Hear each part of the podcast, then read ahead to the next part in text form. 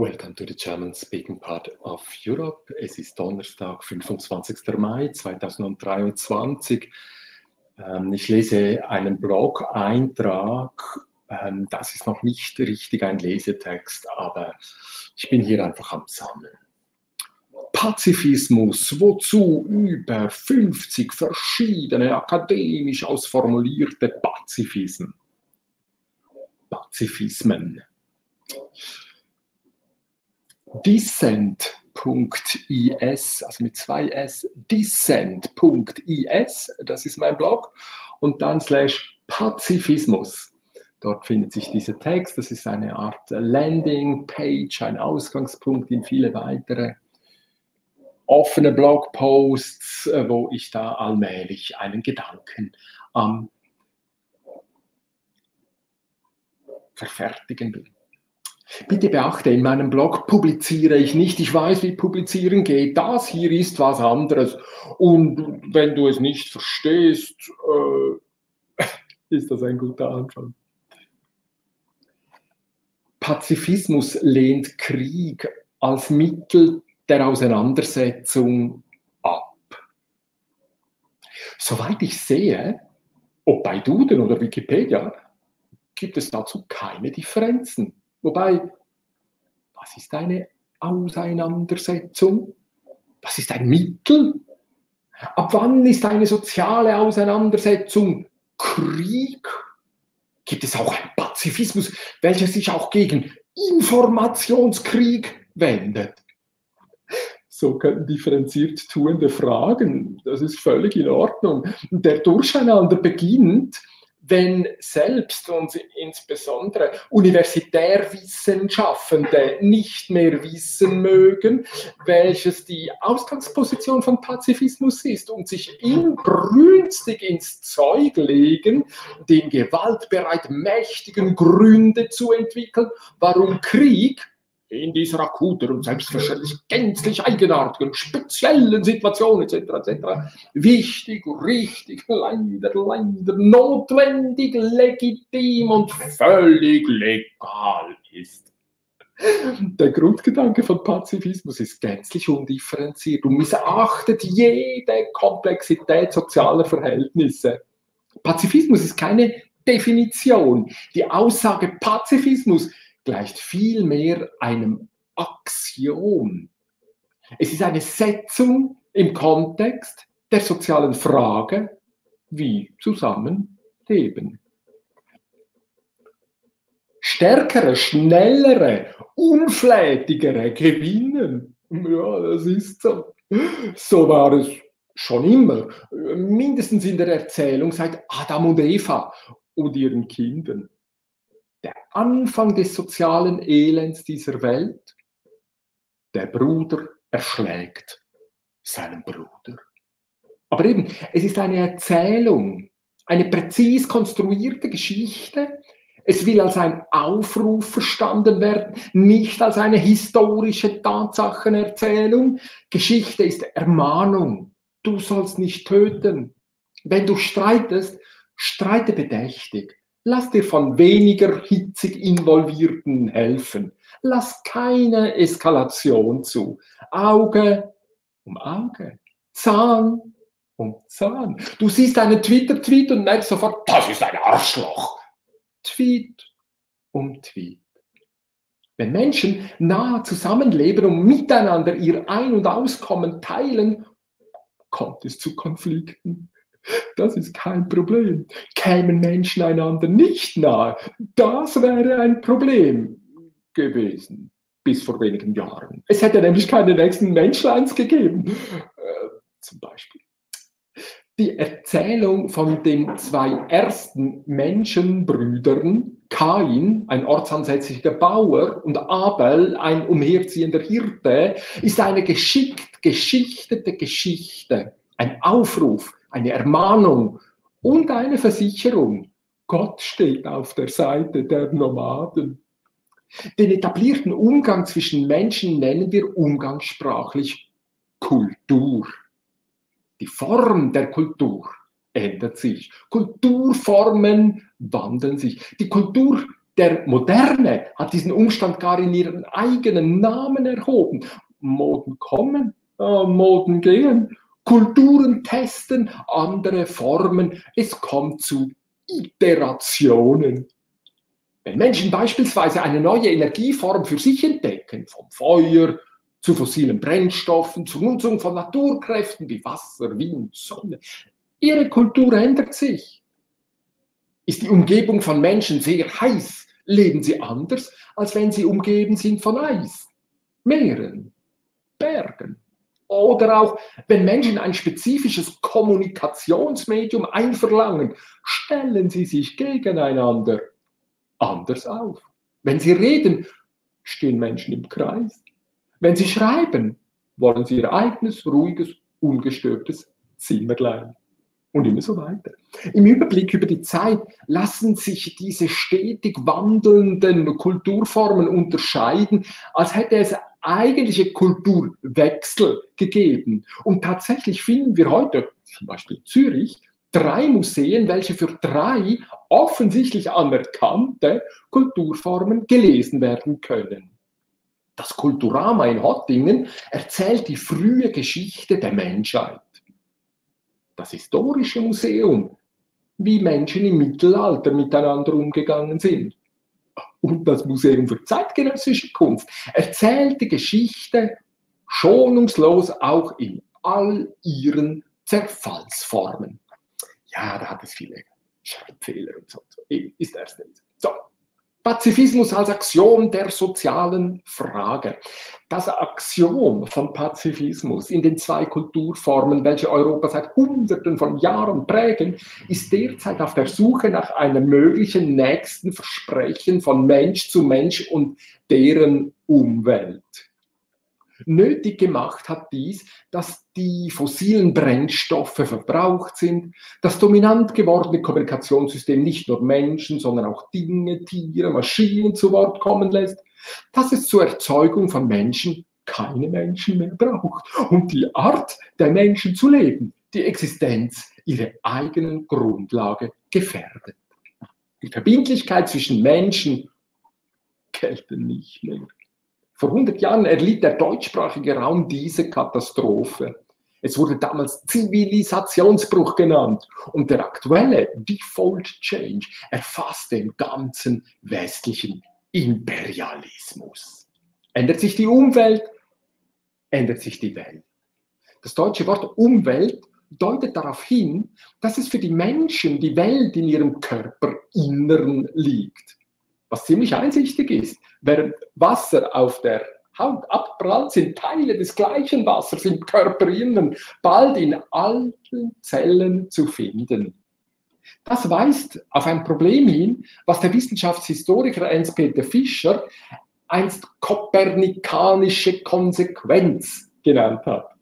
Ganz offensichtlich geht die Sonne auf und unter, aber jedes Kind weiß, dass es so nicht ist. Das Kind weiß es, weil es zeitgleich mit Freunden auf der anderen Seite der Welt am Videogamen ist und von dort erfährt, dass die Sonne dort drüben zu ganz anderen Zeiten auf und untergeht. Okay. Albert Einstein hat auf ein nächstes Problem hingewiesen. Die Erfahrung der Menschen von Raum und Zeit sagt ebenfalls mehr über menschliche Lebensbedingungen als, aus als über die wirkliche Wirklichkeit. Damit ist der millionenfach verkaufte Buchtitel von Paul Watzlawick, Wie wirklich ist die Wirklichkeit, aufgerufen. Die Tradition von radikalem Konstruktivismus, welche jedwede Referenz gedanklich vermeidet, und Niklas Luhmann, welcher in seiner Systemtheorie diese Denktradition in den Fluchtpunkt gedacht und damit beendet hat. Jetzt geht es anders weiter. Und es ist gerade sehr interessant. Es wird deutlich, dass die Maschinen der Menschen sehr attraktiv und beängstigend offensiv Teil der Menschheit geworden ist. Die Suche nach dem nächsten Versprechen, was sich Weltgesellschaft geben kann. Die folgende Tabelle enthält zunächst vier Zeichen, welche für vier Kulturformen stehen. Minus, Plus, Ungleich, Hashtag. Das muss hier aber keine Vertiefung erhalten. Auch nicht, dass die aktuelle Kulturform, Humanismus, Neuzeit, Aufklärung, Moderne etc., Kapitalismus genannt wird, mit den zwei komplementären Ausformulierungen Liberalismus und Sozialismus. Auch nicht, dass die nächste Gesellschaft, Peter Drucker, Dirk Becker und andere, die in vielen Konzepten Weltge Weltgesellschaft genannt wird, hier Kommunismus heißt. Dazu findet sich im Blog viele Suchbewegungen. Es ist das Thema eines Sozialarbeiters, welcher am Sozialen arbeitet und nicht an Körper und nicht an Psyche. Hier geht es um die Frage, was die jeweilige Kulturform für Versprechen abgibt. Eine offene Sammlung, danke für alle Kommentare, hier, dort oder irgendwo anders. Ich werde es finden. Mach Hashtags dran, die äh, ich hier auch gebrauche und ich finde es. So, jetzt kommt also diese Tabelle. Äh, wir sehen jetzt hier einfach nur drei ähm, äh, Tabellen, also Spalten. Äh, Naturrecht, Ethik, christliche Religion, habe ich zusammengenommen, Minus und Plus.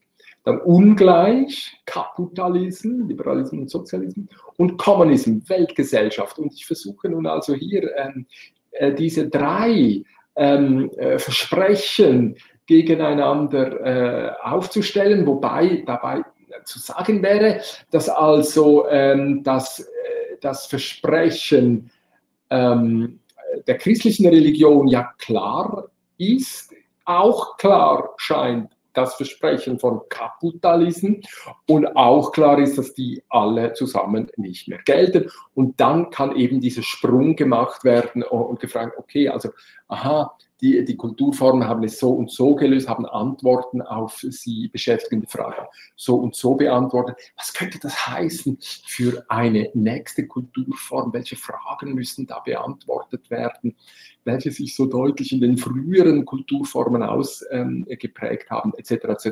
Also die will ich jetzt hier nicht vorlesen. Äh, das ist, glaube ich, besser, wenn man das sich anschauen geht äh, auf äh, diese Tabelle. Noch einmal decent.is slash Pazifismus. So, dann kommt weiter unten ein Link auf äh, The Luhmann Map, ähm, dann noch einmal der Hinweis auf die goldene Regel, ähm, äh, und dann eigentlich ein Hinweis noch einmal auf den Anlass äh, zu diesem Blog-Eintrag, äh, dieser Besuch von Professor Dr. Olaf Müller in Zürich und im Haus Gutenberg ähm, im äh, Liechtensteinischen und ähm, eben diese, diese, diese über 50 Formen von irgendwas mit Pazifismus. Und ich würde ja hier einfach jetzt sagen, es gibt radikalen Pazifismus, es gibt Pazifismus und es gibt Schwurbelpazifismus. Also Pazifismus wäre nun also einfach diese, dieses Axiom, wie ich das jetzt genannt habe. Krieg als Mittel ist illegitim. Geht nicht, machen wir nicht, äh, in keiner Situation, einfach nicht. Aufhören mit dem Quatsch, aufhören mit der Rüstungsindustrie. Einfach nein, Krieg nicht das ist Pazifismus, da kann dann viel geschwurbelt werden, eben in, in vielen Varianten. Ähm, ich habe heute Morgen noch einen Pinkel-Pazifismus äh, äh, äh gefunden äh, auf Twitter bei Netamythos. also gut, also es schwurbelt, also Pazifismus ist einfach Krieg, Nein. Und dann gibt es auch einen radikalen Pazifismus. Und das wäre den, den wir im christlichen Pazifismus äh, gesehen haben, welche dann eben liebe deine Feinde. Also nicht nur bringe deine Feinde nicht um, auch nicht Auge um Auge und auch nicht Zahn um Zahn, sondern umstandslos liebe deinen Feind. Das gäbe schöne Brücken rüber zu Karl Schmidt und diesem ganz anderen Verständnis äh, Karl Schmidt zu interpretieren, äh, wie ich das in meinem Blog, das sollte ich noch einbinden, auch gebracht habe. So, und dann ähm, hier äh, Bilder aus Zürich, ähm, eben meine äh, These, äh, die ich begründen kann, äh, dass Olaf Müller von der Humboldt, also Ende Monat, ähm, umstandslos zeigen wird, dass es absolut okay war, äh, diese Täufer äh, zu ersäufen, weil es einfach Spinner sind, weil es ähm, einfach, die sind verrückt geworden die sind verrückt und Verrückten muss man helfen. In schwarzen Kitteln paternalistisch oder in weißen Kitteln paternalistisch. Oder die Nazis haben natürlich gerade ein, äh, dann äh, Euthanasieprogramme eingerichtet. Ja, das ist halt irgendwie, aber ähm, also wenn jemand verrückt ist, dann ist es halt ja, schon ein bisschen schwierig und äh, kann man nur noch ganz, ganz lieb sie ähm, in die Stille ähm, begleiten. Ne? Also das sind grausliche Gedanken. Hier noch einmal der Link auf diesen Abend äh, des katholischen Thinktanks in Zürich, Paulus Akademie, äh, wo ich da versuche, ähm, die Frage zu äh, skandalisieren, etc. Äh, etc. Und dann die ganzen Bewegungen. Hier mache ich noch den Link rein zu Karl Schmidt. Hier unten kommt noch dieser Hinweis äh, aus einem Gespräch, was ich einmal gemacht habe mit Stefan Schlegel ganz am Ende, ähm, wo dieser äh, PD-Staatsrechtler ähm, äh, Uli Bern davon erzählt, wie ähm, wenn natürlich diese Menschen ähm, gar keine Menschen mehr sind oder äh, eben feuchte, feuchte Gebiete sind. Oh, nein, das ist was anderes. Ähm, the future is moist, äh, wurde einmal gesagt. Also wenn diese Menschen nun also angereichert sind mit Technologien, weiß der Geil was. Also es ist also er formuliert hier eine wirklich wilde These, äh, sehr interessant ihm zuzuhören, wie er das macht. Äh, er ist ein großer Aktivist auch von Operation Libero in der Schweiz. Also also das ist ziemlich spannend, was ganz in meine These hineinläuft.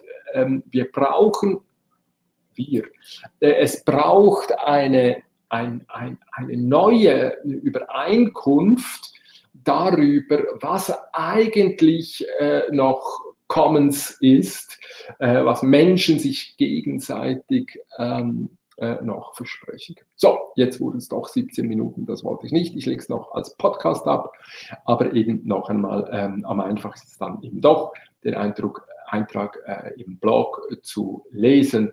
Wie gesagt, keine Publikation. Wenn ich es publizieren müsste, wenn ich einen Vortrag dazu machen müsste, wenn ich und etc. etc., dann würde das alles noch einmal völlig anders. Es ist also einfach meine ähm, meine Erkundung äh, meines Gedankenraums und Prüfung von Argumenten. Im Namen des Herrges der Mutter des Heiligen Zorns geht in